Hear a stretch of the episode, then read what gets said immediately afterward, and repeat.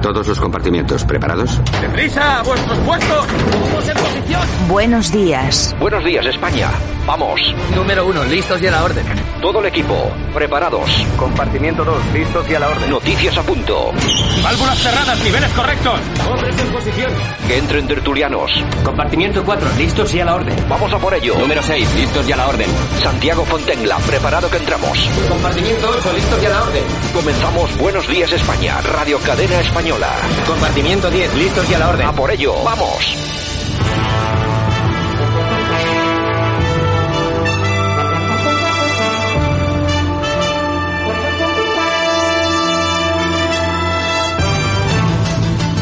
Buenos días España, aquí estamos otra vez, esto es Radio Cadena Española.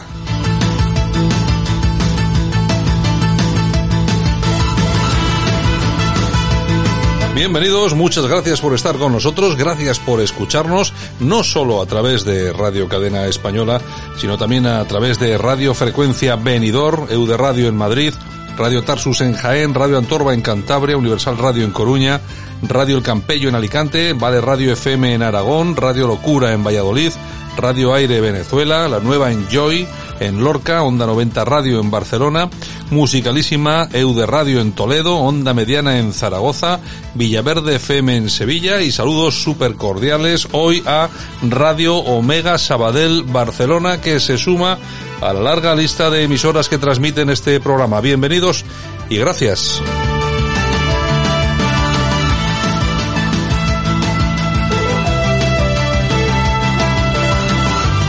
Las temperaturas, las más bajas 3 graditos en Ávila, la más alta 26 grados, que ya es de ya es de pantaloncito de bermudas, de pantaloncito corto, en Valencia y también en Zaragoza. Los diarios, bueno, los que han llegado a primera hora de la mañana hasta nuestra redacción nos cuentan cosas como estas. En el país, la desescalada tendrá cuatro fases y acabará a finales de junio. Hablaremos de ello también con nuestra compañera Begoña Vila eh, al, finalizar, al finalizar el programa. El PP y los nacionalistas se desmarcan del plan. El comité que preside Teresa Rivera pierde peso, la movilidad se limitará a la provincia hasta la última fase, camas libres y tasas de contagios, los criterios de la desescalada, la pandemia provoca el peor trimestre para el empleo desde 2013. En el mundo nos dicen desescalada sin calendario y en continuo estado de alarma.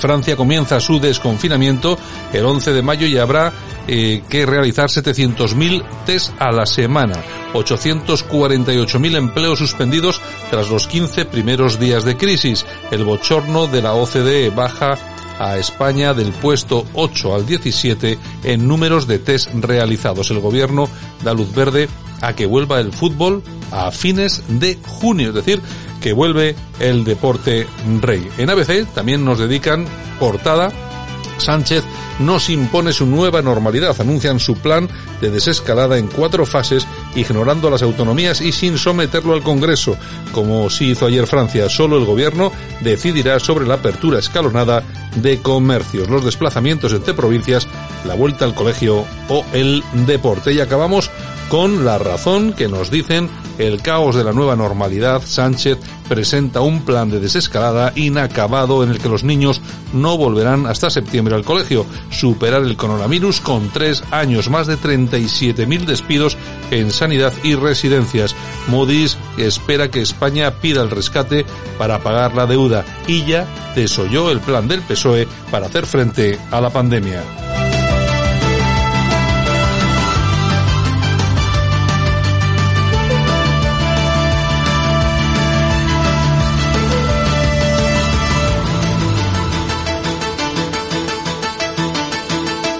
Y hoy, por supuesto, con programación, como siempre, tenemos una hora y media por delante y va a estar interesante. Vamos a entrevistar a Carmelo González hoy, que es un médico de las islas, que además de esto también pertenece a una corriente crítica dentro de Vox. Vamos a ver qué nos cuentan, eh, vamos a ver qué nos, qué nos dicen, qué se basa esa corriente crítica. Vamos a estar también, lógicamente, con nuestra ratonera, con Armando Robles, y hoy tenemos a Sergio Durán, tenemos también a Yolanda Couceiro Morín, que nos va a traer la revista de prensa las efemérides, efemérides musical, lo mejor de Twitter, bueno, un poco de, un poco de todo.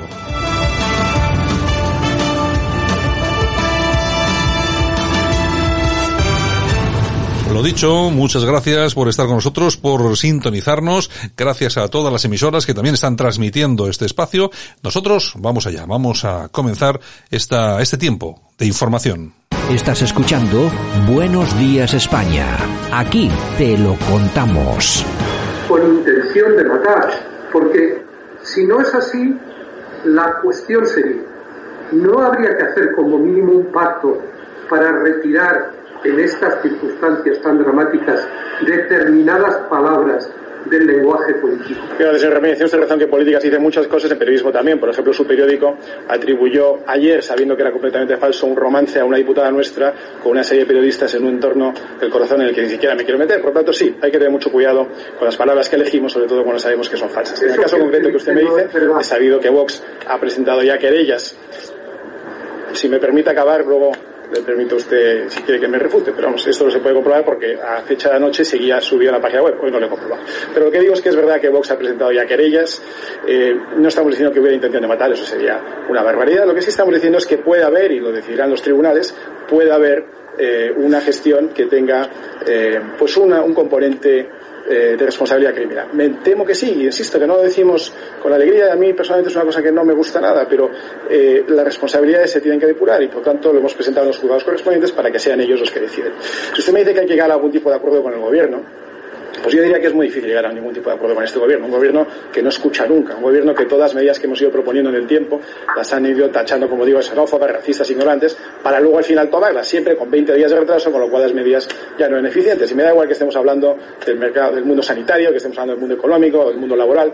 Todas las medidas que hemos venido proponiendo, no solo en Vox, algunos otros partidos también, que son bastante sensatas, que hubieran contribuido mucho a evitar la pandemia o a limitar el daño económico que se está produciendo y que con los datos de EPA de hoy estamos viendo.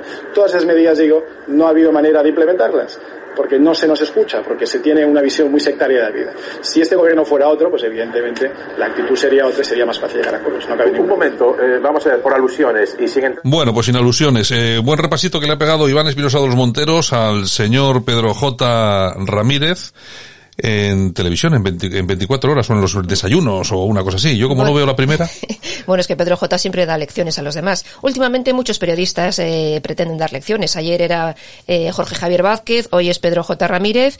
Y bueno, ahí, ahí están. Bueno, Eso la- sí, Espinosa no se calla y le da repaso. Hombre, eh, vamos a ver, es verdad que en el, el español últimamente se ha convertido en un panfleto. O sea, no tampoco vamos a, tampoco nos vamos a sorprender ahora de lo que dice Espinosa de los Monteros. Es que Pedro J es un panfleto en sí. Ah, o sea que... Bueno, este es, este es el que el- este es el que tiene una vida eh, privada tan dilatada Sí, sí. Que, me, que me parece muy bien que tenga una vida privada como él quiera, pero bueno, luego que no nos venga a nosotros a decir cómo qui- tenemos que ser nosotros y cómo tiene que ser España. Usted dedícase, pues no sé, pues yo qué sé, por ejemplo, pues, eh, A vender no sé, la- corsés. La, la- la última moda en corsés, por ejemplo, eh, cómo están las, las chicas estas, eh, como eh, guineanas, Diferentes. guineanas, como que, qué tal están. Cómo vienen, cómo trabajan. Claro, déjenos, déjenos en paz, déjenos en paz. Dedíquese a otras cosas, eso, Pedro dedíquese a J. otras cosas y deje en paz a Vox y dedique su panfleto a lo que quiera, pero déjenos en paz a todos. Es que la manía de decirnos siempre cómo tenemos que ser, Pero cómo que se tenemos le que actuar. permite, a esta gentuza siempre se le Mira- permite todo. Pero mira qué rápido lo han enchufado en televisión española. Claro, claro, ¿Eh? es que este siempre ha estado el sol que más calienta, ¿eh? Este pega los bandazos y ya Exacto. está ahí. En fin, bueno, empezamos. Empezamos, buenos días España.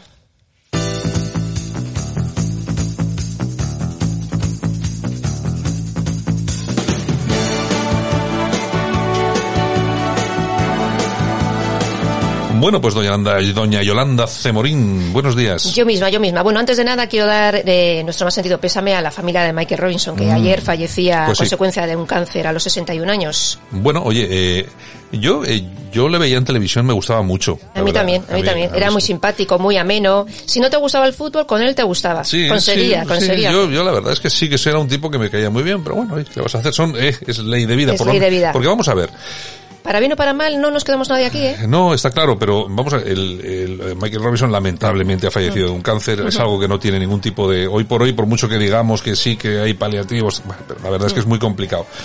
No es como el coronavirus, que es Mm. otro es otro asunto, eh, del que no se hace absolutamente nada. Y ya Que vamos, hay miles de muertos. y llevamos más de 40.000 muertos. En fin, bueno, ¿qué tenemos por ahí? Bueno, nos vamos a ir a moncloa.com, porque bueno. aquí tenemos los... Oye, yo pensaba que me ibas a decir, vamos, vamos a irnos a Moncloa, ¿Va- vamos. Hombre, a mí me encantaría ir a Moncloa a, ponerle verde a- a ponerle- a ponerle verde a en vivo Pedro. y en directo, en vivo y en directo. Hostia, yo, a mí me encantaría encontrarme con, Ya con te el, digo, con o el, con el con el jo- jorobado. con el jorobado de, Claro, de Galapagar. la compra en el súper. Me encantaría. Exactamente. Me encantaría. Y como es del pueblo, acercarme a él. Claro. Pablo, vamos a hablar sin que me venga el escolta y me diga, "Che, cuidado, a dos Claro, metros. vamos a hablar, Pablito. Bueno, Queremos qué- dialogar. venga, ¿qué bueno, pues mira, los jueces no se amedrentan y recrudecen la batalla contra Iglesias. Hace unos días criticaba la sentencia de Isabel Serra, a la que habían condenado a 19 meses de cárcel, y claro, ha salido la decana de los juzgados de Madrid y portavoz de la Asociación Profesional de la Magistratura, María Jesús del Barco, y ha dicho Mm. que si con esto trata de amedrentar al Poder Judicial o pretender que se dicten resoluciones en un sentido u otro, dependiendo del político, para evitar su crítica, es que no conoce a los jueces. Bueno, algunos jueces,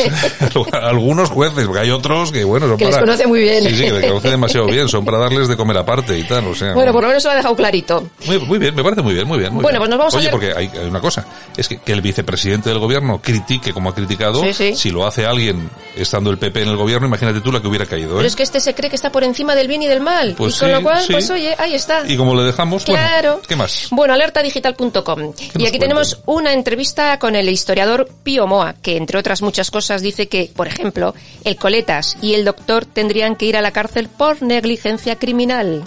Y por- aquí viene mi perro, Otto. Otto también está por sí, aquí. pues que lo estoy viendo, es que eso tiene unos alfileres. Pues, que- pues que, a ver, Javier, quítale esto a mi perro, por favor, por favor. Bueno, pues nos vamos a Voz Populi. El PNV asegura que se tienen que convocar elecciones autonómicas vascas. Eh, lo afirma la presidenta del PNV en Vizcaya, que es Ichaso Atucha, por cierto, mujer de Aitor Esteban, y que dice que hay que hacerlo Ah, por esta es- responsabilidad. Esta es mujer de Aitor de Esteban. Aitor Esteban, sí, sí, es todo que en casa, ¿ves? Vale, yo iba a decir dos cosas, pero nada, no me gusta meterme en la vida privada de nadie. Tú no eres como Pedro J, ¿no? O sea que esto... Sí. Ahora entiendo, ahora voy entendiendo cosas. Ay, Venga, señor, señor. La tribuna del País Vasco.com. ¿Qué nos cuentan? La incapacidad del gobierno PSOE-Podemos para gestionar la crisis del COVID-19 destruye más de 500.000 empleos en la segunda mitad de marzo. Son los datos de que la encuesta que salía ayer de la EPA publicada por el Instituto Nacional de Estadística. Sí, porque una cosa es el, el coronavirus, y lógicamente la tragedia está siendo aplastante, pero cuidado porque lo que viene después de esto, a nivel económico, de pérdida de puestos de trabajo, etcétera, etcétera, también va a ser bastante fuerte. Sí, sí, sí. Bueno, pues en news.es nos dicen que Sanidad y comunidades eh, buscan ideas, cómo salir por franjas horarias para relajar el confinamiento. Pues el ministro ya pues está pensando a ver cómo, cómo lo va a hacer, para ver. que no nos juntemos todos en la calle. Sí, el filósofo. Sí, El no, filósofo, ap- va a filosofar. Aplicará filosofía a estas cosas. Pues Aplicará aplique. filosofía. Bueno, bueno. Que aplique. Bueno, pues nos vamos a la noticia de corazón. Que hay, bueno, ya me imagino que Ay, será... eh, la- no, eh, eh, es- todo es Merlos, entonces es hoy Merlos. no voy a hablar de El Merlos Gate le llaman. El Merlos Gate. y el Merlos Place también. Es impresionante. Bueno, hoy, eh, Cesa Futura. ¿A qué, no sabes lo que es? Cesa Futura. Cesa Futura. Es el refugio, bueno, o la nave espacial, porque parece una nave espacial, de Norman Foster y Elena Ochoa, en San Moritz, en Suiza. Eh, es un pedazo de edificio que tienen allí, que por cierto lo, lo edificó eh, Norman Foster. Ajá. Y ya te digo, parece una nave espacial. Tenéis que ver la- las fotos, están en Vanity Fair. Bueno, O sea bueno, que- bueno, bueno, muy bien. Ojo al dato. Y bueno, Javier, si usted quiere, nos vamos a, a las toñejas. Pues hombre, yo creo que Javier puede perfectamente ponerse en el, en el papel de... Pa- para Jorge Javier Vázquez. Hombre, este, pero es que este Tocayo de Javier. Es que este es el merece. Es otro que se prete- eh, está todo el día dando lecciones de moral y tal. Y hay que recordar que en un gran hermano, yo no sé si fue el año pasado o cuando ha sido, Mm. eh, presuntamente parece ser, pero que casi casi está confirmado, se violó a una mujer y lo han silenciado, ¿eh? Bueno, es que ahí efectivamente hubo un tema. Además, yo, yo, yo no sé si se vieron las imágenes o no, pero la Pero parece chica, que estaba chica- confirmado que había habido violación, había la- denunciado. Sí, la chica denunciaba, o sea que... Pues ya ves, dando lecciones, Jorge Bueno, Javier. y cuando, le, y cuando le pillaron borracho, Sí, y sí, cuando sí, le no sé, dónde- es que es un desastre. Va- va- va- da- Pero es da- que son los de siempre, en fin. Bueno, aplausos. Venga, eh, ¿para quién? Aquí le vamos a dar unos aplausitos. María Jesús del Barco. Pues bueno, vamos a ver quién es.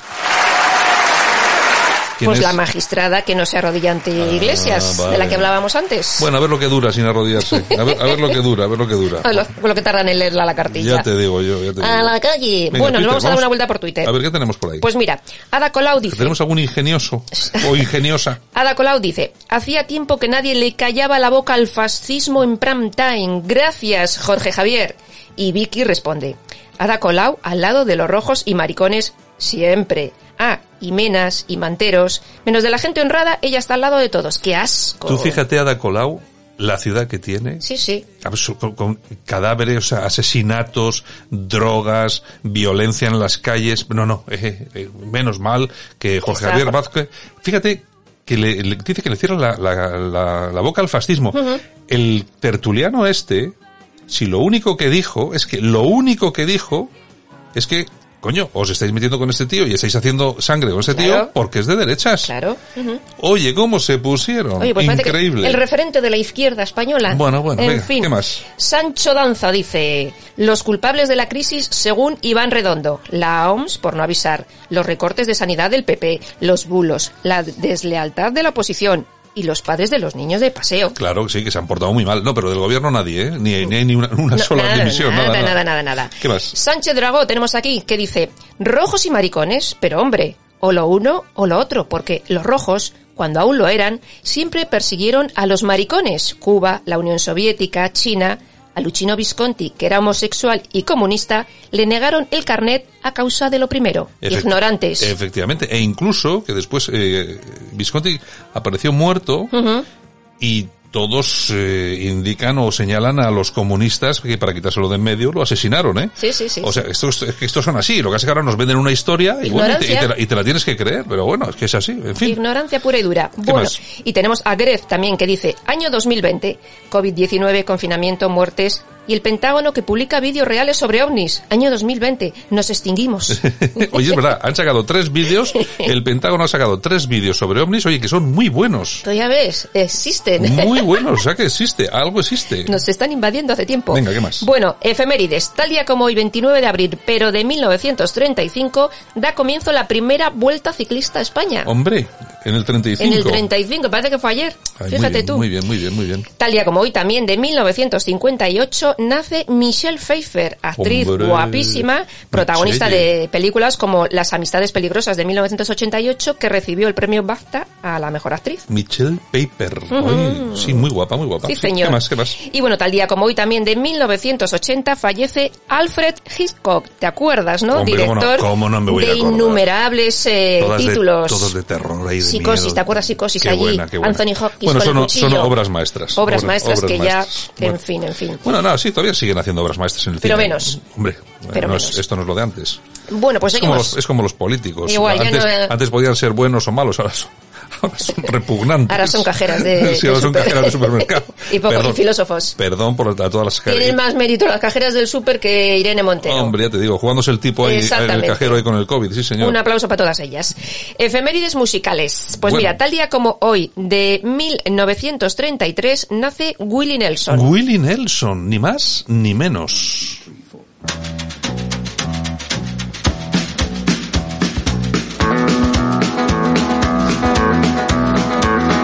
Road again.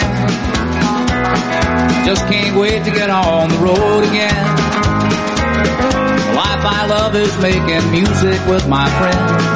I can't wait to get on the road again. Pues bueno, uno de los grandes eh, estadounidenses eh, de la música Country, country. la música country, hoy siempre con su sombrerito vaquero. Sí, sí, sí, sí, empezó trabajando en emisoras de radio, cantando en bares eh, en Estados Unidos. En el 62 grabó su primer disco y ha colaborado con artistas, pues bueno, como Johnny Cash, Chris Christopherson o Dolly Parton.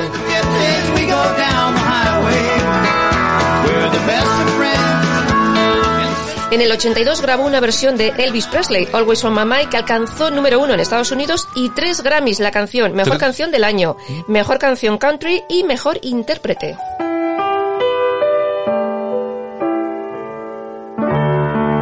Maybe I didn't love you quite as often as I could have. Maybe I didn't treat you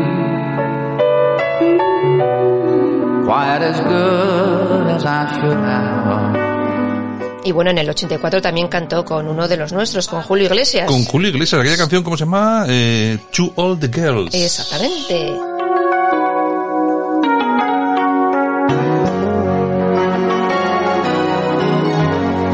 To all the girls I've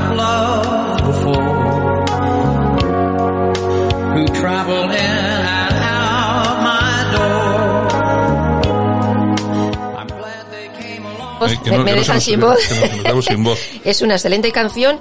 Eh, bueno, hay que ver el concierto porque sale eh, Julio Iglesias todo bronceado, con smoking, guapetón como siempre, y él en vaqueros y camiseta, Sí, bueno, lo típico, como debe ¿no? ser. Como debe ser. Número uno, número uno. Bueno, pues nada, acabamos entonces. Bueno, pues acabamos. Eh, besitos y hasta mañana. Venga, pues mañana nos vemos, Yolanda. Adiós. Nosotros continuamos aquí en Radio Cadena Española. Buenos días, España.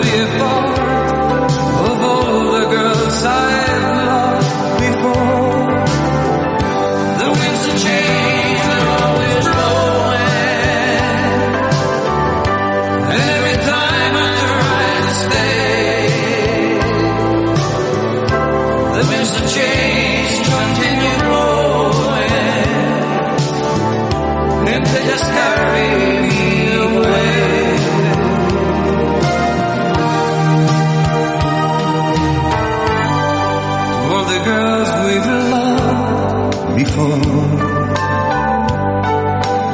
who traveled in and out our door.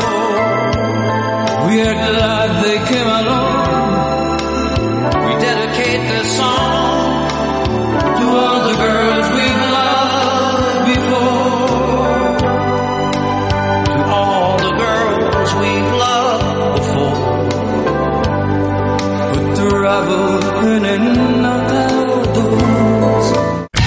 Escuchas Buenos Días España. Aquí no nos callamos.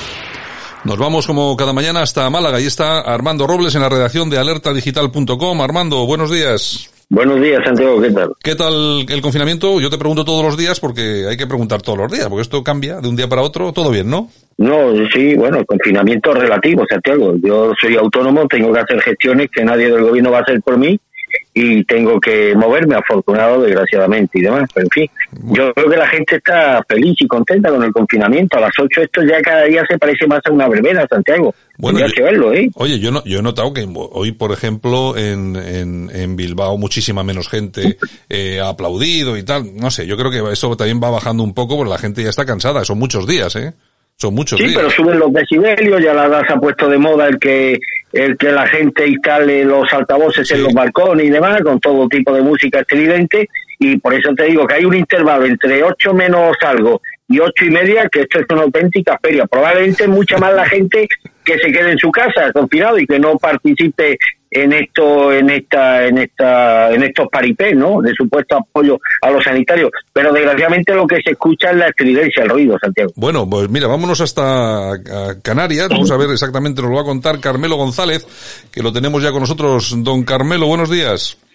Muy buenos días, ¿qué tal? Gracias, Santiago, por eh, invitarme a estar con ustedes hoy. Bueno, que, Muchas gracias. que Carmelo González está aquí por otros motivos, pero como es, es, es doctor, es médico, le vamos a preguntar qué le, qué le parece lo de los aplausos. ¿Le, le sienta a ustedes bien?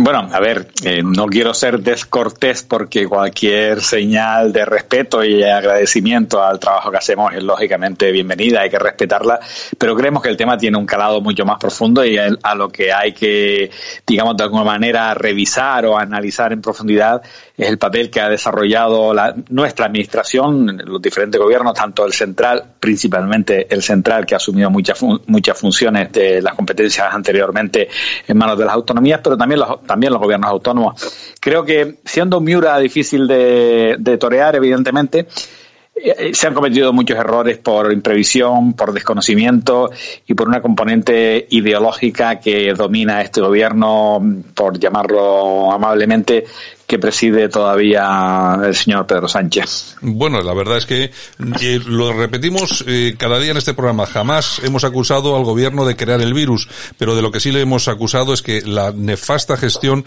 está causando o ha causado muchas muertes absolutamente penosa, lamentable y yo creo que llena de errores, en mi modesta opinión. Mire, yo soy médico, como usted ha señalado, pero mi vida profesional ha estado más centrada en, el, en la investigación y desarrollo de nuevos fármacos a nivel internacional. He trabajado en Suiza, en Italia, en Estados Unidos, como unos 20 años, también en, también en la península, donde estudié en Barcelona, rodeado de vascos, por cierto. vascos por el mundo. Sí, sí, sí, en Barcelona éramos en el piso, éramos todos menos yo, eran, eran vascos de diferentes ciudades, con lo cual tengo un buen pedigrí de, de, esta queridísima región española del norte de España. Y bueno, me dediqué, por suerte, tuve el privilegio de poder trabajar en el desarrollo, en, en ensayos clínicos, en el diseño, en la dirección de ensayos clínicos eh, de diferentes fármacos en enfermedades autoinmunes que tienen algo que ver enfermedades autoinmunes, hablamos de artritis reumatoide, hablamos de lupus, hablamos de psoriasis, por ejemplo, pero que curiosamente eh, tiene mucho que ver con el tema del virus, porque al final lo que ocurre ante una infección grave por, por, el, por el llamado COVID, el mal llamado COVID, el COV2, pues es una tormenta inflamatoria que está muy, muy relacionada con, con el tema de, la, de estas enfermedades autoinmunes. Bueno, eh, no, no estaba como doctor, como médico en nuestro programa don Carmelo González, sino que estaba como una persona destacada de, de Vox, porque fue candidato o, o pretendía ser candidato a la presidencia de Vox, se oponía a Santiago Abascal, ¿no? Sí, efectivamente. Nosotros hace ya bastante tiempo, yo como vivo en Las Palmas actualmente, he estado afiliado a Vox en Las Palmas desde hace ya bastantes años, muy desde el principio, y habíamos detectado que se estaba produciendo en el partido una serie de sucesos, vamos a llamarlo así, o una tendencia a, que no nos gustaba nada. Básicamente, para no hacerla muy larga y no cansarles, era una organización interna cada vez más controlada por el dedo, por el dedo de algunas personas que había sustituido, que ha sustituido en la práctica prácticamente a, todos los comités provinciales elegidos democráticamente hace ya más de cuatro años y que se han sustituido progresivamente por gestoras, gestoras nombradas a dedo desde Madrid y que no se sustituyen nunca, en ningún caso, por eh, directivas elegidas democráticamente, como se supone que debe suceder era un partido en el que somos y creemos mm, en, la democracia. Yo conozco a Santiago Ascar hace muchos años. Mm, no es que seamos amigos personales, pero he tenido en épocas una relación bastante cercana y cariñosa con él no entiendo cómo, cómo el partido ha, ha, caído en esa deriva claramente mm, dictatorial, lo voy a llamar así porque realmente entendemos que es así, en el que se ha sustituido de forma evidente y notoria una, una, una estructura democrática en, las provincias por una estructura diseñada a dedo desde de, la, vicesecretaría de, de, organización. Eso por un lado. Y por otro lado, dentro del partido también se ha instaurado una línea, entendemos que ideológicamente extrema, extremadamente dura y muy poco liberal, que realmente creo que no está muy, o al menos tanto como nos gustaría a muchos de los, de los afiliados y bastantes dirigentes también, en una línea eh, um, que sintonice bien con una sociedad democrática, abierta, moderna del siglo XXI en el que los ciudadanos son fundamentalmente lo que preconiza realmente el partido, aunque luego no lo practica. Son ciudadanos libres que piensan por sí mismos y quieren ser libres a nivel individual a todos los efectos, personales, cívicos, empresariales, políticos. Y creo que eso hay ahora mismo, en, creemos desde Vox Habla, que es la corriente interna que hemos dado en llamar de esta manera, que eh, ha caído en manos de personas que gobiernan el partido desde una óptica completamente diferente, muy ultra, muy iba a decir conservadora, pero conservador soy yo, no es no creo no creo que sea conservadora, eh, básicamente muy dictatorial y muy rígida, ¿no? que no sintoniza realmente con, con, lo que creemos que es una derecha moderna, homologable a nivel europeo, y eso se nos ha confirmado plenamente, y termino enseguida, se nos, ha, se nos ha demostrado que es así, porque en este proceso de presentación de una candidatura alternativa al señor Abascal, realmente se han llevado por delante todo el sentido común, toda la buena praxis legal y democrática de principios en un partido que debería velar claramente por esos principios. Lo que sí es cierto es que cuando Vox se funda hace ya unos cuantos años, las personas que seguíamos el partido de una u otra forma, sobre todo desde los medios o como periodistas, pues eh, la verdad es que nos sorprendía un poquito cuál era la idea de funcionamiento del partido en aquellos momentos en los que Santiago Abascal afirmaba que eh, la libertad y lógicamente interna del partido me refiero para elegir a sus propios cargos y tal y cual era o iba a ser eh, absoluta. De hecho, las primarias eh, reinaban en todo el territorio nacional y prácticamente no hacía ni una eh, falta ni una sola firma o si hacían falta cinco firmas las las configuraban ellos mismos para que las personas se pudieran presentar a los cargos del partido. Todo eso ha desaparecido, claro. Sí, sí, unos cuantos avales. Eran, eran, mire, le voy a contar una anécdota. Yo no, no es mi primer. De verdad, yo a Santiago Abascal le tengo mucho respeto a nivel personal. Me parece que es una persona muy valiosa, muy valerosa también y que ha vivido, bueno, que le voy a contar a usted que vive en Bilbao, en el que defender según qué ideas, pues prácticamente te pone la diana en la pared y pum pum. O sea, mm. no, lo, no lo vamos a inventar nosotros. Yo de verdad le reconozco a Santiago, a Santi, y a su padre, que nos dejó hace ya un par de años, por desgracia, el valor enorme y que siempre le reconoceré porque es suyo y es justo reconocerle lo que, lo que. Y yo, a mí, Santiago, cuando era mm, parlamentario vasco, eh, fue cuando yo lo conocí y yo vivía en, yo estaba en el Partido Popular de Cataluña en aquella época y lo conocí en, una, en un acto de la FAES y realmente me encandiló, me encandiló por la claridad de ideas y efectivamente hablamos eh, de libertad, de, en fin, eh, no lo voy a repetir. Y realmente ese fue el, el, primer proyecto pero mm, y, y, que perduró durante muchos años. Ya, como un par de años más tarde, ahora me va a permitir que no recuerdo exactamente el año, hubo unas primarias para elegir al candidato de Vox a la, a la presidencia del gobierno de España, a las elecciones generales. Evidentemente Vox en aquella época no tenía ninguna masa crítica electoral y no, pretend, vamos, estábamos seguros de que no íbamos a sacar ningún diputado, si acaso uno por Madrid, ¿no? Ya me presenté eh, con Santi, él como candidato a esa, para que el partido eligiera a esa, a esa, a esa persona y me presenté yo también alternativamente a él. Y fue un modelo, de verdad. Eh, me ayudó él, me ayudó su equipo a conseguir avales porque otro uno de los problemas que se plantean en esto de las elecciones internas es que los plazos son muy cortos, son muy poco transparentes y no dan la posibilidad de que realmente dentro del partido se haga el ejercicio democrático. Bueno, pues en aquel momento yo lo reconozco como un modelo y el día de, la, de que se proclamó él, que lógicamente ganó la, esa, esa elección en el Teatro La Latina en Madrid, en el discurso de cierre, yo, pues, por supuesto, me puse a su disposición. Fue un placer perder aquellas elecciones eh, frente a Santiago Abascal y frente a su equipo. Y realmente, a partir de ahí, seguimos colaborando como buenos compañeros de partido y sin ningún tipo de problema. En el camino, nos hemos dejado que ha ido creciendo ahí a la sombra del departamento que, que, que dirige la, la, Secretaría General, que dirige el señor Ortega Smith, uh, y lo debo Sí, no sé si pues ha ido creciendo un grupo de gente señor, Fernández, señor Fernández y compañía, que llevan esto, pues, eh, en fin, eh, con ordeno y mando, y aquí se hace lo que yo digo, además con una, con una forma en las visitas a las provincias que, que están muy lejos de ser de personas educadas, eh, caballeros.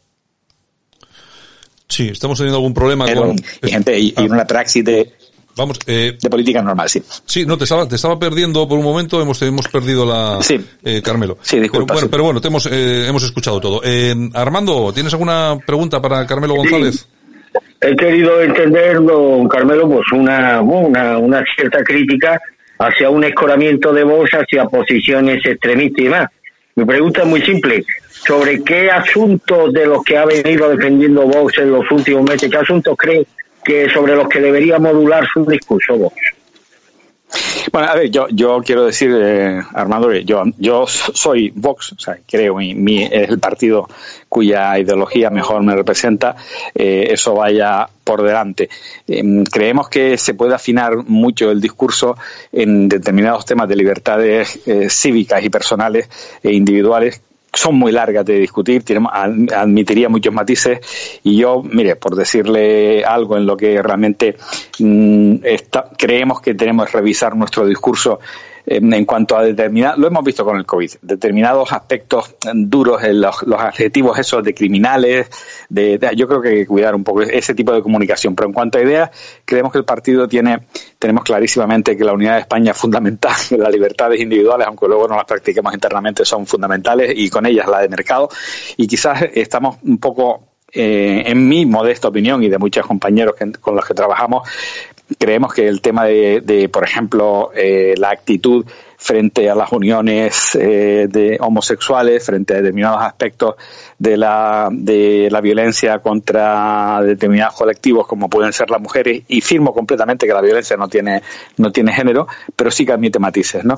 Eh, yo personalmente soy una persona absolutamente pro vida, eh, no tengo ninguna duda sobre el aborto y sobre todo de, del mal uso y del abuso extremo que se hace del aborto en, en este país, en este país también, muchos países europeos también, pero creemos que hay, que hay que adoptar una actitud, digamos, más de entender el problema, de, de ver de dónde nace para buscar soluciones y ser un poco, no sé cómo decirlo, más templado un poco en, la, en las soluciones que proponemos, ¿no? Y creemos que ahí a veces eh, vemos que se, que se, se nos va un poco excesivamente la, la, permítame entre comillas, la olla, ¿no?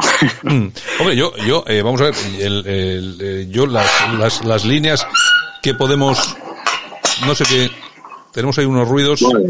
Sí, sí, perdón, perdón. Ah, bueno, eh, que yo eh, lo que le preguntaba que las, eh, lógicamente que las líneas ideológicas del partido, cuando el partido inicia, bueno, era un partido, pues, eh, centro liberal. Eh, lo que pasa es que, claro, sí que es, es, cierto que ha girado a posiciones más de más conservadoras, más de derechas. Ahora incluso se mira en el espejo de partidos europeos, como o incluso líderes europeos como Orbán, etcétera, etcétera, etcétera.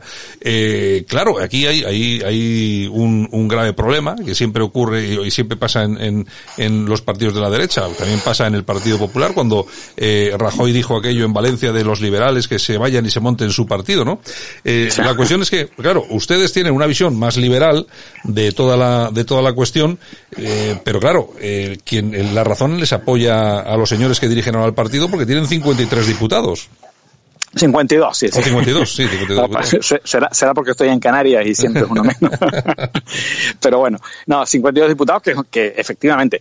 Miren, eh, nosotros desde luego, como, como yo personalmente, como afiliado de base que soy actualmente de Vox, me alegro de que mi partido sea la tercera fuerza política de España y espero que realmente hagamos como lo estamos haciendo. Creo que estamos haciendo un buen parlamentarismo, lo digo de verdad. Creo que en el Congreso se está trabajando bastante bien y creo que las cosas pues, pueden de, realmente consolidarse en el futuro. Pero espero que eso sirva efectivamente para llevar a este país hacia, a ver, partiendo de nuestras bases ideológicas, lo que necesitamos es un país que sea liberal, que sea eh, en lo económico, en lo social, que sea tolerante, que sea moderno. No podemos volver a, mire, hay una componente que nosotros llamamos los nostálgicos dentro del partido, ¿no? Uh -huh. Y de verdad que esos nostálgicos tienen un nombre y apellido. O sea, mira, con todos los respetos y todo el cariño, Jorge Bouchardet, uh -huh. eh, por ejemplo, que, que ha ascendido a, a, los cielos de la organización dentro del partido y es una persona, oye, con una preparación y, uno, y, una,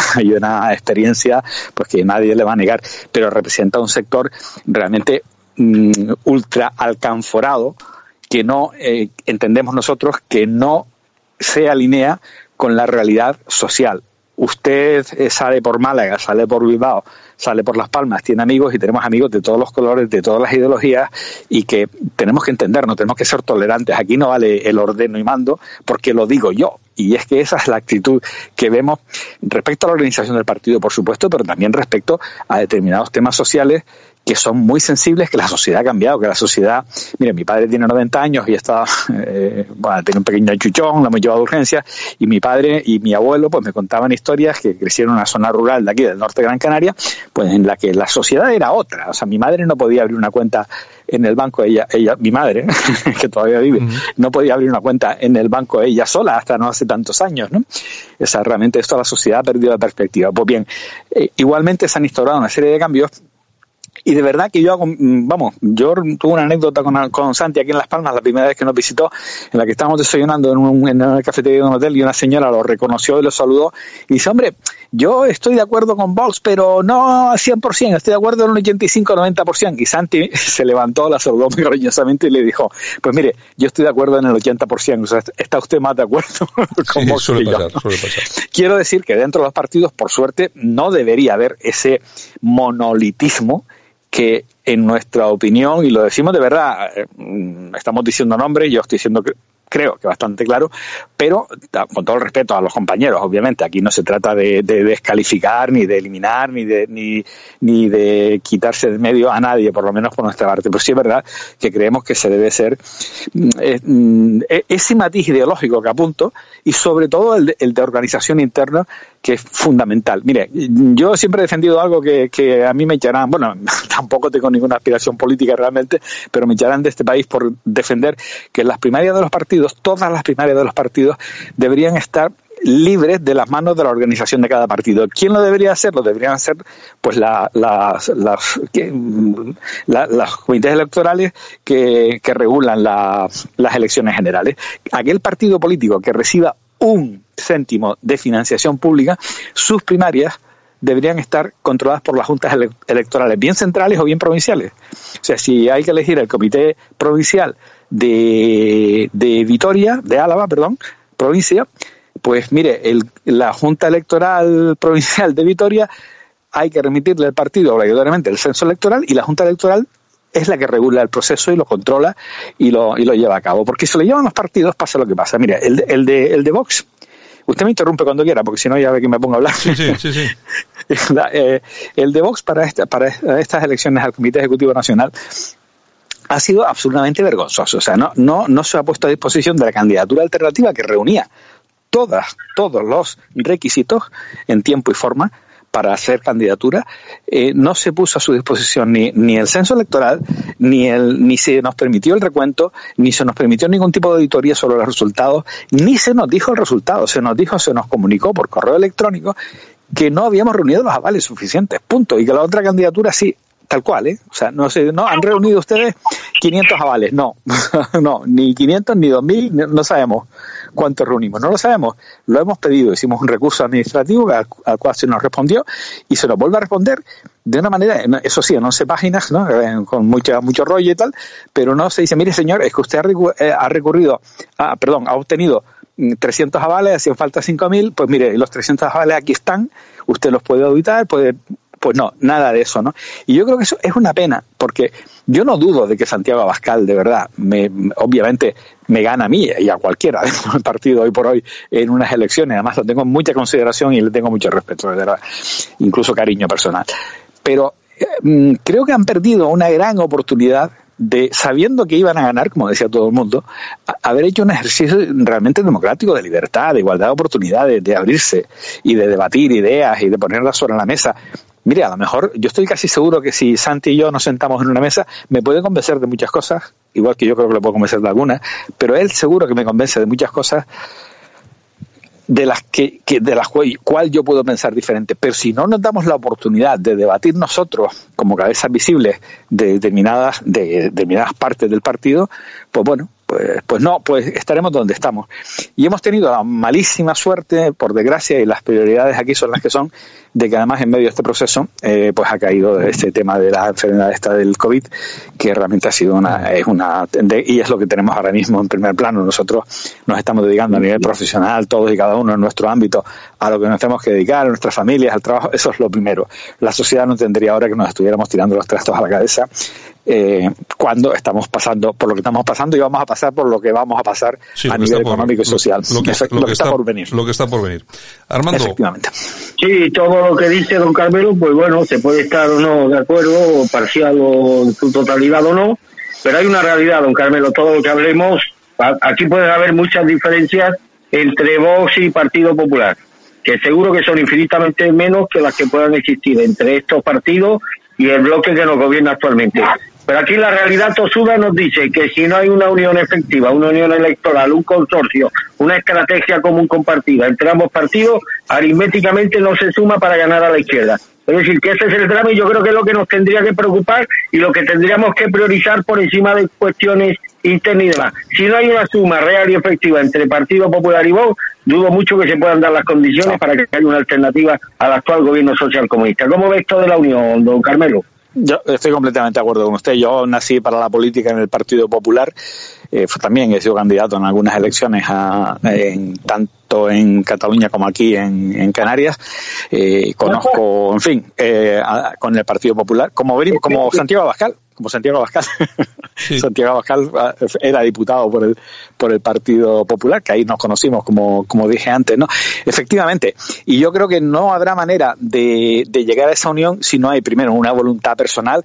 A mí me consta que la conexión personal entre el señor Casado y el señor Abascal es, bastante buena, pero hace falta algo más que eso. Hace falta realmente que, la, que, la, que la, el electorado que efectivamente quiere quitarse como yo creo que es la mayoría de España, quiere quitarse a ese a este gobierno populista neocomunista que es absolutamente nefasto para nuestros ciudadanos y lo será para nuestros hijos más que para nosotros incluso, mm, hace falta eh, acercar posiciones. ¿Y dónde están lejos el PP, en mi opinión, y el y el y, y Vox pues mira el PP yo creo que en, en muchos en muchas ocasiones se nos ha ido pues casi a la socialdemocracia no hay muchos mm, no sé en, temas económicos impuestos en, en- gasto público en, no en no abordar el problema que suponen las autonomías y el tamaño gigantesco desproporcionado de la administración española. Y no solo no hablo solo de las autonomías que por supuesto las pongo en número uno como culpables de ese de ese gasto desbordado que nos lleva a la ruina ¿no? y, y el ciudadano a pie lo entiende perfectamente. El PP ahí se ha entregado siempre en brazos de los socialistas. Y luego muchos temas éticos y de libertades personales pues creo que también y Vox eh, por el contrario pues eh, de alguna manera lo digo coloquialmente sobre todo últimamente a, raíz del crecimiento que hemos tenido, se nos ha echado un poco al monte por la ultraderecha, se nos ha ido un poco a un lado en el que, la- que yo creo que no se corresponde con la sociedad española. Es nuestra responsabilidad trabajar desde luego para tender puentes y ofrecer a la sociedad española que lo necesita, y estoy completamente de acuerdo con usted, en ofrecer una, una, una opción democrática, eh, eh, digamos, de liberal y realmente entroncada con las necesidades de este país, que es trabajo, menos impuestos, libertades y, y- y Carmelo. disminuir el tamaño brutal de la administración. Sí, Carmelo, eh, bueno, cuando, cuando se comenta el tema de la ultraderecha, yo no sé exactamente cuando hablamos de ultraderecha de qué hablamos, porque yo, yo de, yo de Vox lo que, lo que entiendo, lo que sé, lo que conozco, es eh, Unidad de España, eh, una serie de cosas, no sé, yo no, la verdad, eh, yo no veo la ultraderecha por, por ningún sitio, eso, eso, eso, eso es cierto. No, no, por eso digo, yo en Vox tampoco. La veo en algún sector de Vox que representa la ala más dura, en que de, de alguna manera, ya lo he dicho antes, un poco con nombre y apellido incluso, que en algún, sobre todo, por ejemplo, Barcelona. En Barcelona, ¿quién se ha hecho con el control del partido? ¿A quién han hecho con el control el- del partido en Barcelona y en, y en alguna parte más de Sí, Cataluña? Plataforma por a- Cataluña, lo que era Plataforma, por Cataluña, sí. efect- efectivamente. O Bueno, sea, que no, son, ya- que son, que son, eh, no vamos a ver, lo- el peligro que tiene la gente de, de, de Cataluña no es precisamente que sean de plataforma por Cataluña. Eh, Armando, es que son, son una cuadrilla peligrosísima. No, son una cuadrilla de, de sinvergüenza. Y, Claro, y si no, que mire, racistas, hable, hable usted con Josep Anglada y él les explicará quién es cada uno de ellos. quién es. Claro, y, y- y luego en el, y luego en el partido, Josep Anglada el, el señor que lideraba De Plataforma Plataforma. por Cataluña, un reconocido racista, xenófobo, en fin, una persona No, estoy, absolutamente... estoy, no, no- no estoy de acuerdo con usted, don Carmelo.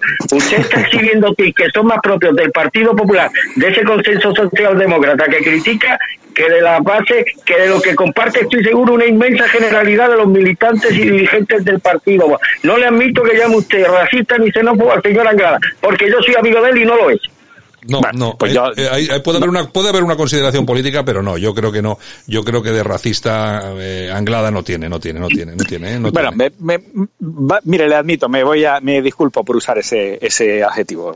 Eh, probablemente no sea el más apropiado, pero representa, de verdad, eh, yo he vivido en Cataluña muchos años y, y- y creo que conozco un poco la, la, la base social de donde viene Plataforma por Cataluña. Y a mí, particularmente, de verdad, le digo que por esos motivos, y, y- y- me disculpo de nuevo por, por usar quizás ese adjetivo un poco extremo, em, pues yo no estoy para nada de acuerdo. Pero es que en, en la estructura del partido eh, hay gente que viene, uno, que es muy legítimo ser de falange española, eh, mm, pero bueno, eh, si ese es el lugar que, que en el que nos queremos situar, pues probablemente nos estamos eh, desvinculando de la mayoría social de derechas y liberal que, que, que al menos en la que yo creo. Pero, ¿no? ¿qué estamos Eh, el movimiento estamos- social republicano. pero- el movimiento pero- social republicano. Pero, don Carmelo, Pero ¿qué, es qué que- estamos es haciendo? espera, espera, no, espera un segundito.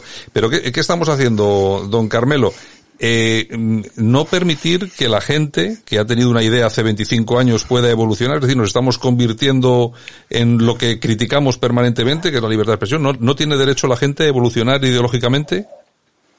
Sí, sí, claro, claro. Yo, yo, el primero, vamos. O sea, que, eh, ahora no- nuestra propuesta es que realmente mm, eh, lo que no se pueden es exportar determinados comportamientos de propios de determinadas organizaciones y nombro las tres que he nombrado que son Movimiento Social Republicano es la Falange y es eh, Plataforma por Cataluña en mi opinión eh, no los podemos eh, importar a un partido que no que no es de, de- de ultraderecha. Mira, la ultraderecha en este país, lo sabemos todos, durante los últimos, desde que hay elecciones democráticas, años 77, creo, creo recordar que fueron las primeras, ha ha obtenido el, el rédito electoral que ha obtenido, siempre por debajo del 2-3%, o sea, sin, sin ir más allá, ¿no?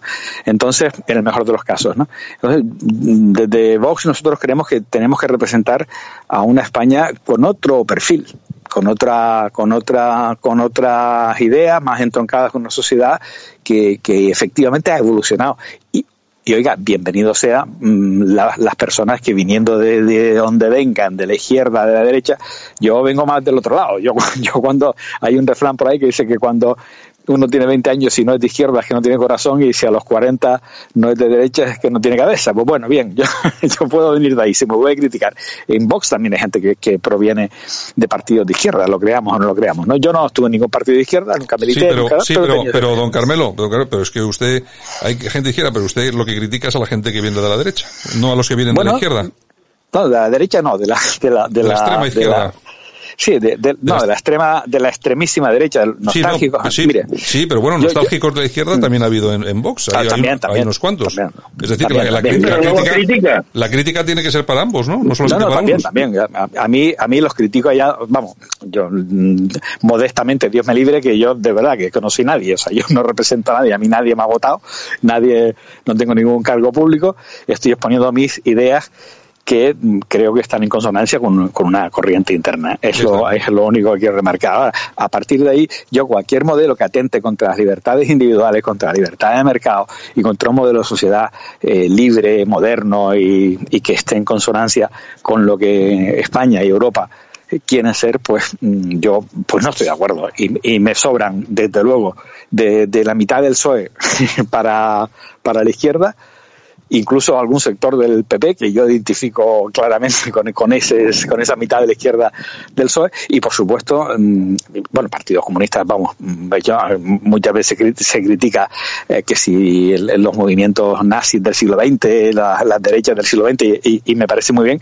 Pero claro estamos comparando seis y la gente se olvida de los de, de los comunistas que tuvieron mucha más represión, produjeron muchos más muertos y muchas más desgracias que, la, que los, aquellos movimientos malentendidos como de derechas, que yo creo que tampoco eran muy liberales. ¿no? El nacionalsocialismo pues realmente ti- tiene poco, tiene muy poco o nada de liberal. ¿no? Está claro. Ahora, yo, yo, yo personalmente no, no entiendo a ninguno de los dos y desde luego, bienvenido sea, vengan de donde vengan, quien evoluciona. Ahora, quien, quien cree que evoluciona y lo hace para instaurar sus prácticas en sus prácticas anteriores en un partido, tanto en la praxis de la organización como en algunos, como en algunos principios éticos y democráticos de libertades individuales, pues yo personalmente, ¿qué quiere que le diga? Pues no, no, no estoy de acuerdo. Pues muy bien, don Carmelo, pues, eh, pues bueno, un placer tener por aquí otra otra voz de, Vox, eh, Armando. Armando, Sí, sí, sí. Ah, otra, Sí, sí, sí. otra voz de Vox. Bueno, eh, nada, eh, don Carmelo, pues nada, muchas gracias por estar con nosotros, ha quedado, ha quedado claro y nada, un placer que nos haya, que haya tenido nuestros micrófonos, ¿de acuerdo? Mu- Muchas gracias a, usted, por supuesto, don Armando. Discúlpeme que de verdad que no tenga ninguna intención personal. Eh, aunque queda claro mi manifiesta desacuerdo con el señor Anclada y su partido, pero de- mm, reconozco que a lo mejor mi No, se expresión ha, no fue la más se ha referido usted, se ha, se ha- se ha referido usted a Buxadé, la procedencia ideológica de Buxadé. Podría haberse referido también a la procedencia ideológica de Germán Terz, de signo ideológico bien distinto. Por cierto, palabras textuales de Germán Terz. Más debo avergonzarme yo por mi procedencia ideológica que el señor Buxadé. Bueno, eh, lo, lo podríamos seguir hablando toda la noche, pero le, le, le, le puedo, puedo mm, decirle que sí, que básicamente estoy de acuerdo con usted. Muy bien. En este aspecto. Muy bien, don Carmelo, venga, un abrazo muy fuerte y gracias. Muchas gracias. Hasta luego. Chao. Escuchas Buenos Días España. Aquí no nos callamos. La Ratonera, un espacio de análisis de la actualidad con Armando Robles y Santiago Fontenga. Críticos, ácidos, alternativos, otra lectura políticamente incorrecta de lo que sucede en España, Europa y el mundo, y no nos cuentan. Y se suma Sergio Durán a la tertulia. Don Sergi, ¿qué tal? Muy bien, aquí eh, desde Bilbao desescalando, desescalando ya empezamos. Ya te has, ya has cogido las cuerdas para bajar y todo eso, ¿no? Efectivamente. Bueno, eh, y por supuesto que sigue con nosotros Armando, Armando Robles. Armando, ¿me oyes? Sí, que ha aprovechado este intervalo para ir al lavabo a vomitar. Bueno, hemos entrevistado al, a, a, eh, una persona del sector crítico de Vox. Yo conozco, no conozco, vamos, dirigentes del PP, que conozco, que al lado de este, están en la extrema derecha, Santiago. Este tío, he conocido dirigentes del PSOE que son más de derecha que este. Palabra de honor, ¿eh? Yo no sé, lo que no entiendo es cómo este personaje está en Vox y cómo vos permite darle voz a, a personajes como este, cómo le da voz a personajes como este, que estén arrogándose una legitimidad y una representación de voz que dejan muy mal sitio al partido. Me queda con muy mal cuerpo, Santiago. mm, Yo no lo conocía, he oído cosas de él. Sé que es un ateo confeso, eh, que bueno, que en muchos aspectos está incluso a la izquierda de lo que defiende el Partido Socialista en cuestiones relacionadas con la moralidad y demás. Pero es que lo veo un tío completamente escorado a la izquierda más radical, Santiago. Yo no sé qué coño pintan vos. Sí, la verdad es que no, no acabo de, de, de encontrar el... Bueno, en fin, no sé, no sé. Bueno, son cosas que... Bueno, nosotros traemos... Palabra de honor, ¿eh? conozco dirigentes del PSOE que son más de derechas que este tío, Santiago. No, yo, nosotros traemos aquí a todo tipo de personas, eh, pero bueno, me ha llamado mucho la atención, me ha llamado mucho la atención el desarrollo eh, dialéctico e ideológico de esta persona. No sé, no, no, no creo que se corre, no sé, no, no, pero bueno, en fin, eh, vamos a dejar el, vamos a dejar el tema si os parece. Eh, don Sergio, tenemos ya la desescalada. Cuatro fases. Arranca el 4 de mayo. Durará ocho semanas. ¿Cómo lo ves? Eh, ocho semanas como mínimo. Como Hombre, mínimo. a mí, a mí, desde luego, desde el punto de vista puramente general, me parece que bueno, el estado de alarma eh, sigue. La gente va a seguir con los derechos cercenados. Esto va a suponer que España seguramente va a terminar el, el último país de Europa en terminar con todo este proceso. Y a mí estas medidas de ir poco a poco, eh, incluso con la posibilidad de vuelta atrás, de una manera tan absolutamente asimétrica, en circunscripciones tan pequeñas como es una provincia, me da la impresión de que el gobierno está en un auténtico eh, campo de minas, que no se atreve a dar un paso y, y quiere tener la posibilidad de recuperar. Y esto se debe, evidentemente, a que no tiene un mapa epidemiológico de cómo está el coronavirus en España porque no ha hecho test. Así de sencillo. Entonces, a diferencia de otros países como Francia, como Portugal, como Alemania, eh, la, la realidad que tenemos es que tenemos que hacer acciones eh, más que nada como ensayo-error. A ver si esto funciona provincia por provincia. Eh, lo cual me parece eh, verdaderamente grave. Por otro lado, eh, me ha llamado mucho la atención que haya tomado como circunscripción la provincia. Es algo que inmediatamente el PNV ya se ha quejado, en el sentido de que parece que no quiere tratar absolutamente nada con las representaciones autonómicas. y yo supongo que es que a lo largo de esto de, todo este tiempo, pues que las, las relaciones han sido más que tensas con las comunidades autónomas, porque evidentemente cada una tiene su modelo económico y su modelo social. Y, es así. Y entonces, eh, si no cuentas con ellos absolutamente para nada, eh, en la desescalada eh, puede haber verdaderas tensiones, verdaderos problemas con los gobiernos territoriales, pero es evidente que él tiene el poder y mientras le den las prórrogas, pues le dan las prórrogas. Armando, ¿cómo lo ves tú? A mí me preocupa, bueno, yo creo que la fase del desescalamiento del gobierno, pues lo han vuelto a improvisar, han, establecido una serie de fechas sin tener todavía claro cuál va a ser el estado real de la pandemia durante esa fecha y demás. Pero claro, como ante una población que empieza a estar harta del confinamiento, tienen que eh, vislumbrar una cierta esperanza, pues se han atrevido a ponerle fecha al, desconfinamiento. Pero yo creo que, lo, eh, que todo esto está, está en el aire y este gobierno se ha caracterizado por la imprevisión y por eh, sostener una cosa distinta a la ley, yo creo que esto que se anunció ayer a bombo y platillo será cambiado y será modificado en el transcurso de los próximos días, Santiago. A mí me preocupa mucho más la otra fase de la que nadie habla, de la que solamente hablamos en Radio Cadena Española, una fase que está siendo deliberadamente promovida por este esperpento llamado Pablo Iglesias, que en una sociedad sana que no sea la española, pues estaría en la puerta de un supermercado recogiendo monedas y aquí está escorando a la sociedad española entera hacia una dictadura comunista. Primera fase, que la han conseguido arruinar a la población, se han aprovechado de la pandemia del coronavirus, se ha decretado el cierre de la práctica totalidad de la empresa y pequeños negocios, se ha confinado a toda la población de forma obligatoria en sus casas, ahora se les permite una salida controlada de una hora al día, eso sí, bajo amenaza todo ello de fuertes sanciones, detenciones hasta ingreso en prisión y además se ha utilizado la técnica jurídica del estado de alarma, aunque en realidad lo que lo que han hecho han sido suspender nuestros derechos fundamentales, con lo que deberíamos haber acudido al estado de excepción, pero claro, ello exigiría acudir al Congreso que no que hombre que, que habría puesto dificultades a los propósitos de esta gente. Segunda fase o dentro de esta misma fase se ha engrasado a las televisiones privadas con el pago de 15 millones de euros para compensarles por su apoyo y la caída de ingresos de ingresos publicitarios.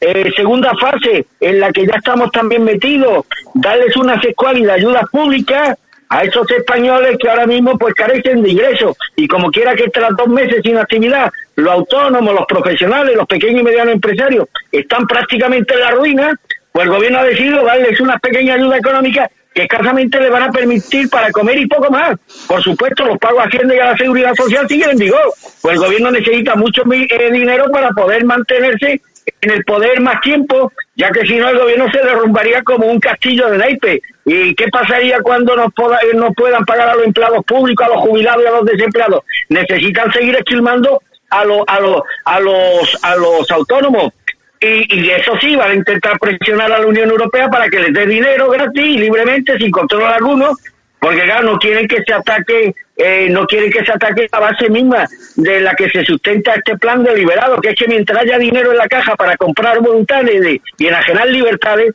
pues me temo que no van a ser muchos los españoles que se opongan a este Estado deliberado de cambiar el régimen político preponderante desde 1978. Tercera fase, que lo vamos a ver en un futuro convocatoria de elecciones generales y decirles que les van a decir a la gente que si votan a la derecha perderán esas ayudas que les permitan sobrevivir. Y una vez que la práctica totalidad de la población española dependa del gobierno, entre los 10 millones de jubilados e inválidos, los 3 millones y medio de empleados públicos, los 7 u 8 millones de parados desempleados temporales, acogidos a expedientes de regulación de empleo, que por cierto la mayoría de los cuales no van a volver a trabajar, el medio millón de políticos profesionales, asesores, liberados políticos, sindicales, que el gobierno está manteniendo a expensa del dinero público, pues cuando este gobierno se decida a convocar elecciones generales, pues, amenazará a la población diciendo, ojo, que si vuelve la derecha al poder, vais a perder todas estas pagas y ayudas, con lo cual va a ser un voto cautivo de, de la izquierda, del Pablo Iglesias, pues el ideal del español no podemos engañar a nuestros oyentes, El ideal del español es vivir sin trabajar y pasarse el día en el bar. Con lo cual este régimen puede durar más que el de Maduro, puede durar mil años. Y la cuarta fase, que para mí es la más fácil, reformar la Constitución, eso sí, celebrando previamente un referéndum para que el pueblo decida si quiere monarquía o república. Pero como el pueblo español es tonto, además de cobarde, y no sabe lo que quiere, pues esta fase deberá ir precedida de una campaña de desprestigio de la monarquía que ya ha comenzado sacando los trapos sucios del demérito de Leticia, de forma que sea más fácil la manipulación del voto popular, que se caracteriza el voto popular español por su gran estupidez y que siempre está al sol que más caliente. Creo que esta fase, insisto, va a ser la más fácil de todas, pues la monarquía española ya está tan desprestigiada que va a caer como una fruta madura. Por consiguiente, se instaurará más pronto que tarde una república de la que hasta cualquiera de estos puede llegar a ser, a ser, a ser presidente con amplios poderes y con derecho incluso a nombrar, a nombrar sucesor. Estas son las fases políticas del cambio de sistema que ya se está produciendo, que a mí me preocupa, Santiago. Lo otro es una simple coartada para tener, para marear la perdiz y tener entretenido el personal. Y mientras la gente sale a las ocho con su palmetada, su música y demás, aquí, eh, intramuros de lo que se nos cuenta y de lo que estamos viendo, se está pergeñando una realidad bien distinta y que va a desembocar desgraciadamente en un cambio paulatino del régimen que tenemos por otro adecuado a las exigencias insaciables de estos que, que, no aspiran a otra cosa más que a la, a la generación de una revolución o de un régimen comunista bolivariano al estilo de los que por desgracia ya existen en otros lugares del mundo. Aquí la, la cuestión es que hasta hace muy poco tiempo, Sergio, eh, estábamos siempre diciendo esto no es Venezuela, esto no es Venezuela. Hay gente que sigue diciendo esto no es Venezuela, esto no es Venezuela. Eh, la cuestión es que yo, yo vamos a ver, yo que no soy excesivamente paranoico, yo sí veo de verdad que hay un giro y hay un eh, hacia un cambio de régimen, eh, Sergio. Bueno, vamos a ver. Yo creo que el día de ayer eh, fue bastante importante porque marca el punto de inflexión desde un punto de vista político. Es decir, hasta hasta ayer eh, todas las noticias eran de un gobierno que le dan sopapos por todos los lados. Podríamos hablar además de un gobierno cínico, un gobierno mm, casi emanem, ¿no? Muerte y mordaza. Entonces, ¿qué es lo que ocurre? Que eh, al final eh, el día de ayer marca la desescalada, es un punto de inflexión en la que van a tratar de trasladar un gran optimismo al pueblo español. Eh, a partir de entonces vamos a tener el nodo en todos los canales hablando de heroicidades y de que estamos ganando esta guerra. Y, y por supuesto, desde luego, el lenguaje es importante. Se habló de una nueva normalidad ayer por parte del presidente. Exacto, exacto. Eh, francamente, a mí que me den la que ya tenía. no quiero ninguna nueva. No quiero ninguna nueva porque porque no me fío absolutamente nada de que estén eh, diseñando diseñando. Yo, mira, yo, eh, yo el, el, tema ese que comentas, eh, Sergio, hay un tuit eh, quiero, quiero, ahora es que lo has dicho y lo tengo por aquí en la pantalla, eh, es un, es un, es un tuit de Yolanda Couceiro que dice, distancia, eh, distancia social por mantenerse alejado, desescalada por regresar a la normalidad, nueva realidad por nuevo régimen, al tiempo, ¿Qué te sí, parece? Es que no, es, es que un... efectivamente, efectivamente eh, se puede, se puede llegar. Eh, vamos a ver, en estos momentos el, el, el pueblo español efectivamente eh, está a las ocho saliendo a aplaudir a sus héroes sanitarios, pero por otro lado tiene cercenados los derechos civiles y, y francamente eh, parece con, que está actuando con una docilidad impropia de todas las mentiras que y todos los bulos que ha estado sacando el gobierno y todas esas otras medidas que desde el Ministerio de Interior se han tomado han salido a la luz y que parece que la gente no está reaccionando y, y, y darle el poder a un gobierno de estas características con esa docilidad es cuanto menos peligroso es cuanto menos peligroso. Yo creo que aquí la oposición, perdón, perdona, sí, sí, yo sí. creo que aquí la oposición tiene que tiene que seguir teniendo una tensión de una gran dureza.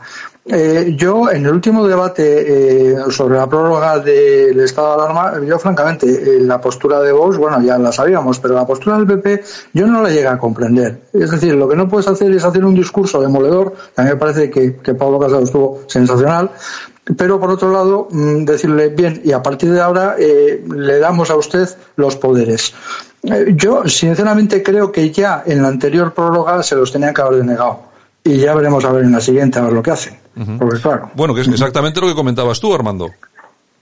Mira, el pueblo español es tan indigno y tan cobarde, insisto, que aquí aceptaría sin pestañear una transición, un trasvase de régimen y nuestra conversión en una república bolivariana o comunista, Santiago, eso sí, a cambio de que sus miserables prerrogativas económicas no queden mal heridas. Es decir, que si el gobierno es capaz de garantizarle a estos españoles ociosos sus 500 o 300 euros mensuales, más luego la otro tipo de socavilla y demás, aquí nadie parpadearía en el caso que yo he planteado como una hipótesis, pero que lamentablemente hace un año, dos años, lo que yo he planteado hoy podría parecer una barbaridad. Hoy ya, no, hoy ya no parece tanto una barbaridad. Y a lo mejor dentro de un año nos parece que es lo más parecido a la realidad que se aproxima de lo que nos pueda parecer hoy y demás. El gobierno lo tiene todo bien atado mientras haya dinero en la caja, mientras el gobierno disponga de medios económicos para seguir acallando voluntades, aquí no se va a revelar nadie, aquí no se va a mover nadie. Entre, insisto, esos 10 millones de jubilados inválidos, esos 3 millones y medio de empleados públicos,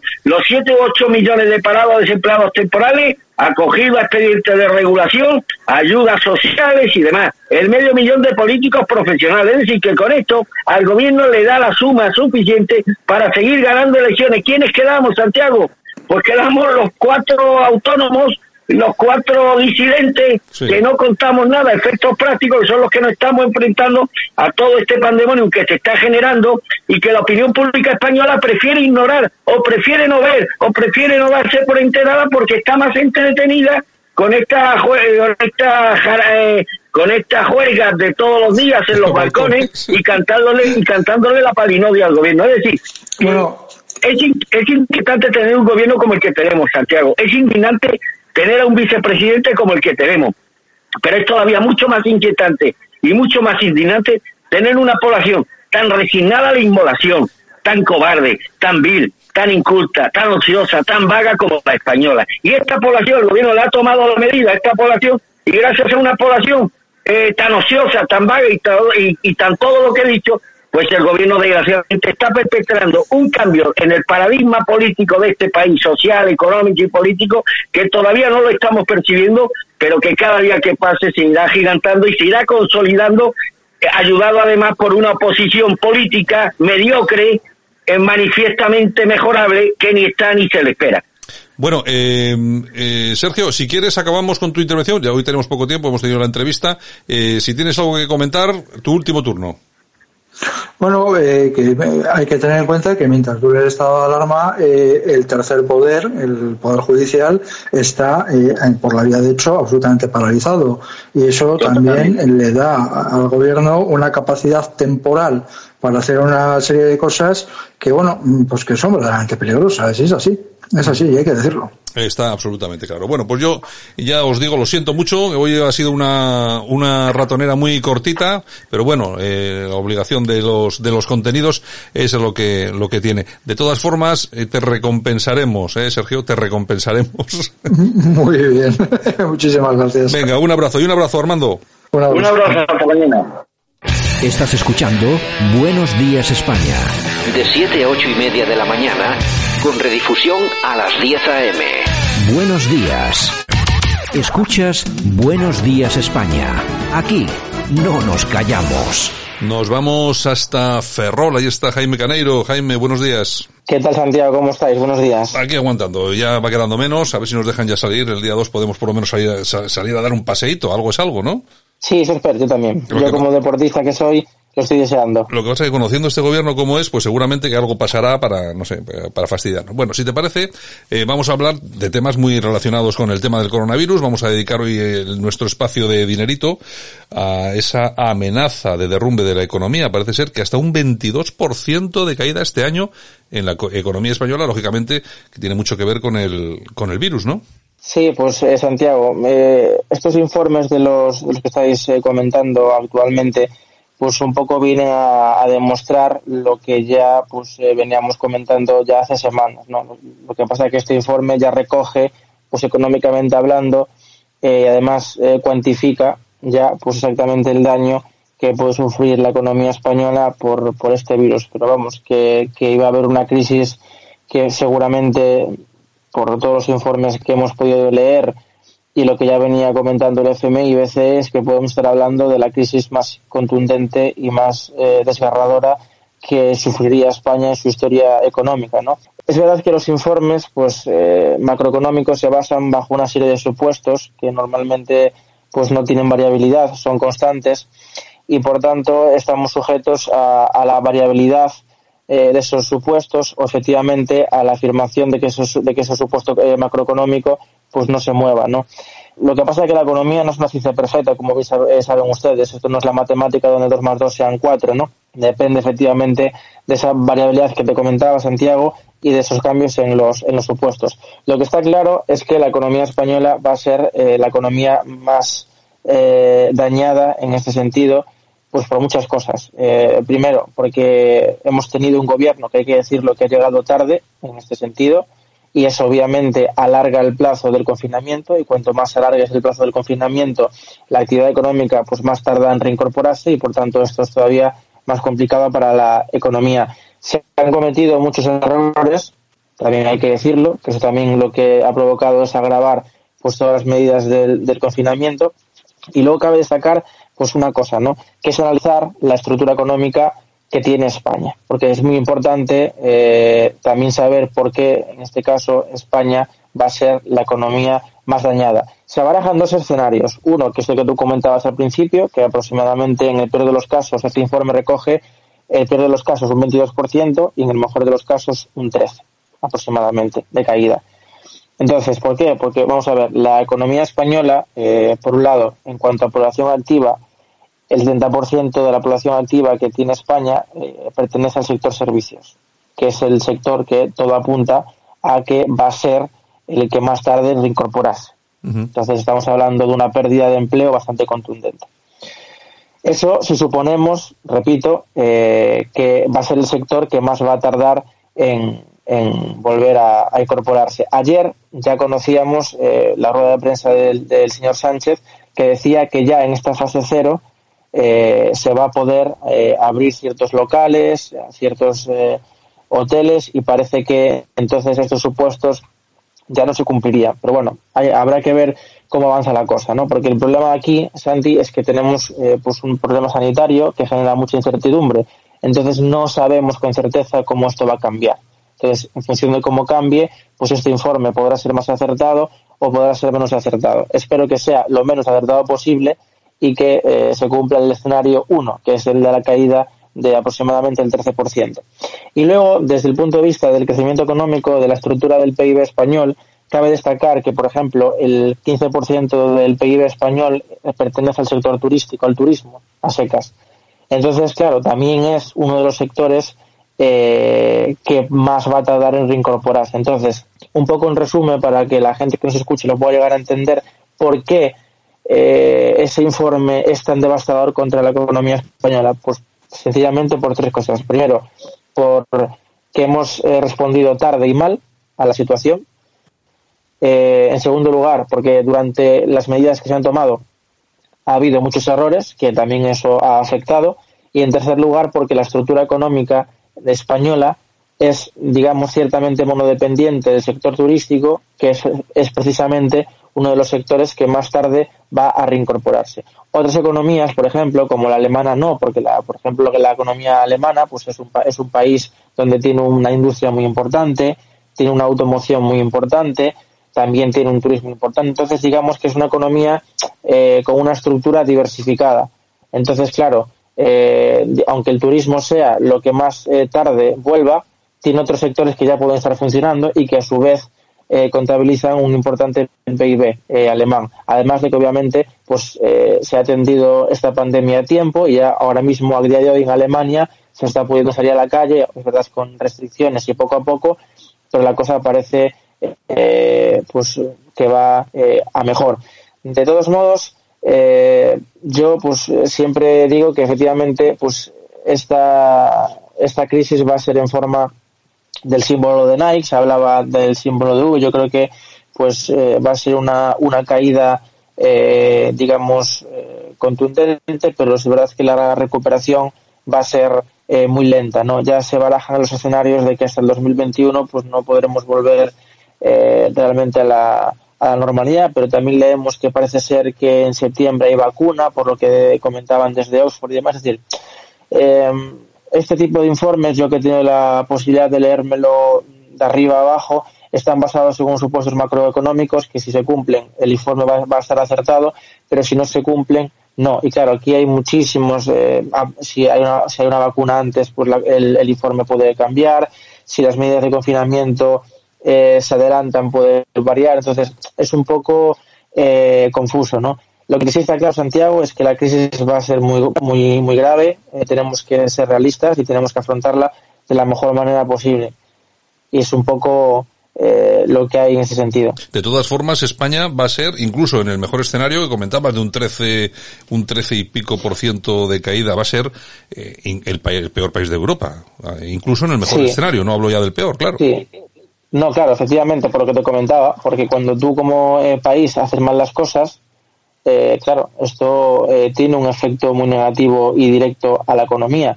Si aquí en enero cuando ya había los informes de la OMS que pedían por favor que no se hicieran actos eh, con gente, que se tomaran medidas. Si esto se hiciese cuando tocaba, pues probablemente ahora que estamos ya eh, entrando prácticamente en mayo, pues seguramente ya estaríamos en la calle, porque estaríamos hablando de que la, de que la pandemia se hubiese actuado en enero eh, y tendríamos pues un confinamiento en febrero-marzo y podríamos empezar la desescalada eh, mediados finales de abril y ahora estaríamos en la calle. Y ahora, en el, en el mejor de los casos, el presidente del gobierno ayer dijo que la normalidad volvería el 25 de junio. Es decir, nos quedaría todavía más de un mes por delante, claro. Entonces, bueno, el escenario, el escenario es, es bastante, bastante complicadete y me imagino que vamos a, vamos a verlo en, en muy poco tiempo. Las cifras de paro ya empiezan a ser escalofriantes. Sí. Había cifras ya que, bueno, que, que creo que no se corresponden con la realidad, porque yo creo que son mayores de las que están diciendo. Pero bueno, en fin, lo vamos a sí. ver, lo vamos a ver en cuanto se regrese un poco a la, nor, a la normalidad, que yo creo que lo que dices tú todavía falta. Y bueno, lo iremos, sí. a, lo iremos analizando aquí en Buenos Días España. A, a Además, si me permite, Santi, muy brevemente sí. y para terminar, eh, también es muy importante hablar de, de, otros factores, como por ejemplo las medidas que ha tomado la Unión Europea, que claro, una cosa es el papel y boli, y otra muy distinta es que esas medidas se vean en la realidad, ¿no? Porque la economía es muy importante la macro, pero también la micro, es decir, las empresas, autónomos y, y los particulares, ¿no? También tienen que ver de manera efectiva esas medidas, que por supuesto podrían eh, modificar ese supuesto macroeconómico y mejorar ese, ese, informe. Y luego también está el grado de solvencia que pueden llegar a tener las familias y las empresas, ¿no? A ver cuántas son capaces de aguantar, tanto familias como empresas. Entonces, si todo esto más o menos se sostiene, pues podríamos ir al escenario 1, que es el del 13%. Y si cualquier de estos agentes o supuestos eh, se cumple, pues seguramente estamos hablando de una caída del, del, del 22%, que eso sería una caída económica que para que la gente nos entienda por encima de la caída que sufrió España después de la guerra civil. Ni más ni menos. Bueno, Jaime, pues nada, seguimos hablando de economía aquí en Buenos Días España y analizando qué es lo que está pasando y lo que va a pasar. ¿De acuerdo? Perfecto, Santi. Gracias por, atender, por atendernos. Un abrazo. Escuchas Buenos Días España. Aquí no nos callamos. Escuchas Buenos Días España. El programa de Radio Cadena Española que te mantiene al tanto de la noticia. Buenos días, Begoña Vila. Hola, buenos días a todos. ¿Qué tal? Estupendamente, igual que tú. Bueno, nunca tan bien como tú. Pero bueno, ¿qué tal? ¿Qué nos cuentas? Bueno, pues eh, ayer hemos escuchado la rueda de prensa del presidente eh, del régimen, Pedro Sánchez, que al fin, pues, eh, incluyó ya las medidas de desescalada para librar un poquito la economía y desahogar un poco al país. Empezará el 4 de mayo y se prevé que dure como máximo hasta finales de, junio. La eh, salida será gradual, ha dicho, y asimétrica.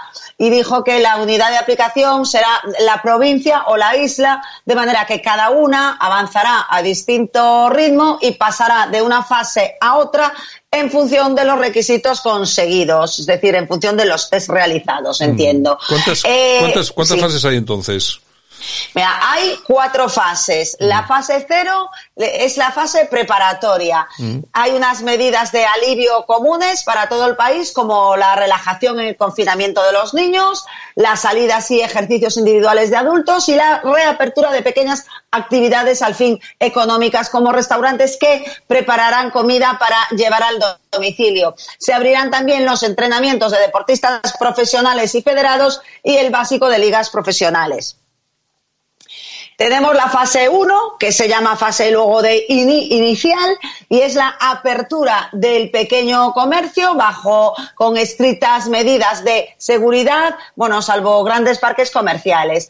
Eh, luego la apertura de terrazas, eso sí, con una ocupación al 30%, a ver a quién le compensa esto. Mm, bueno, y, sí. a- claro, y apertura de hoteles y de alojamientos turísticos, salvo las zonas comunes. Luego los lugares abiertos tendrán un horario preferentemente para mayores, quiero decir, para mayores de 65 años. Los lugares de culto, las iglesias, podrán reabrir con un aforo también al 30%. Y luego la apertura de centros deportivos de alto rendimiento y entrenamiento medio en ligas profesionales. En la Luego fase 2. está el- En la fase 2. Eso, en la fase 2 se llama fase intermedia. En restauración se abrirá el espacio interior de los locales ya, con también un tercio de aforo, garantizando ahí también la distancia de, seguridad. Ya puede ser el local grandecito, si no, no da.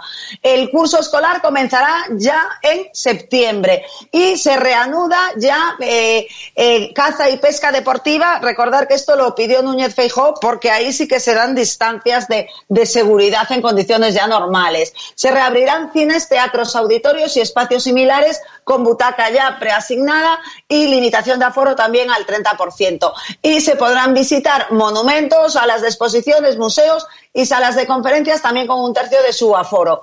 También se podrán en esta fase celebrar actos culturales y espectáculos de menos de 50 personas en lugares cerrados con un tercio de aforo y si es al aire libre, sentados. Los lugares de culto ya en esta fase 2, las iglesias ya limitarán su aforo al 50%. Bueno, ya va poca gente, imagínate el 50%. Bueno, Sí. y, en la fase, y en la fase 3, la avanzada. Pues, exacto, ya es la fase avanzada y se flexibilizará la movilidad general al fin, aunque seguirá la recomendación de usar mascarillas fuera del domicilio y en el transporte. En el ámbito comercial se limitará el aforo al 50% y se garantizará una distancia también de dos metros. Y en restauración ya se relajarán las limitaciones de aforo, si bien se garantizarán las condiciones igualmente de seguridad. O sea, que nada, lo que se vayan preparando los propietarios de bares y restaurantes, eh, si antes no les iba bien del todo, imagínate ahora con estas medidas, pues nada, con aforos del 30%. Y claro, aquí hablan de las terrazas, el que tenga terraza, el que no la tenga, ya puede ir preparándose. Eh, el que no la tenga se puede ir preparando y además eh, tienen que ya soltar una inversión porque eh, probablemente estos eh, al principio les manden poner mamparas porque tú sabes que al final el aforo del 30% se cumplirá o no porque no no eh, muchos hosteleros y empresarios han dicho que eh, ellos cuentan por lleno, ¿no? Por lleno Sí. a mediodía y lleno a la, a la cena. Entonces, un aforo del 30% no es lleno, eso no da. Y si luego encima, eh, bueno, pues no se cumplen la- las, las normas, porque a lo mejor es difícil de controlar, sobre todo al principio, como ha pasado con los niños cuando han salido a la calle, eh, les mandarán probablemente unas medidas de seguridad como mamparas y eso, es decir, una inversión que se tienen que hacer cargo de ellos, bueno, es un golpe duro para la hostelería. Bueno, bueno. Pues ya veremos a ver cómo se va llevando a cabo todo esto, porque me parece que es más complicado de lo que parece, Begoña. Esperemos que salga la vacuna lo antes posible. Es la única y, solución. y es la única solución de arreglar todo esto. Un abrazo, Begoña, hasta mañana. Un abrazo hasta mañana, adiós. Escuchas Buenos Días España, el programa de Radio Cadena Española que te mantiene al tanto de la noticia.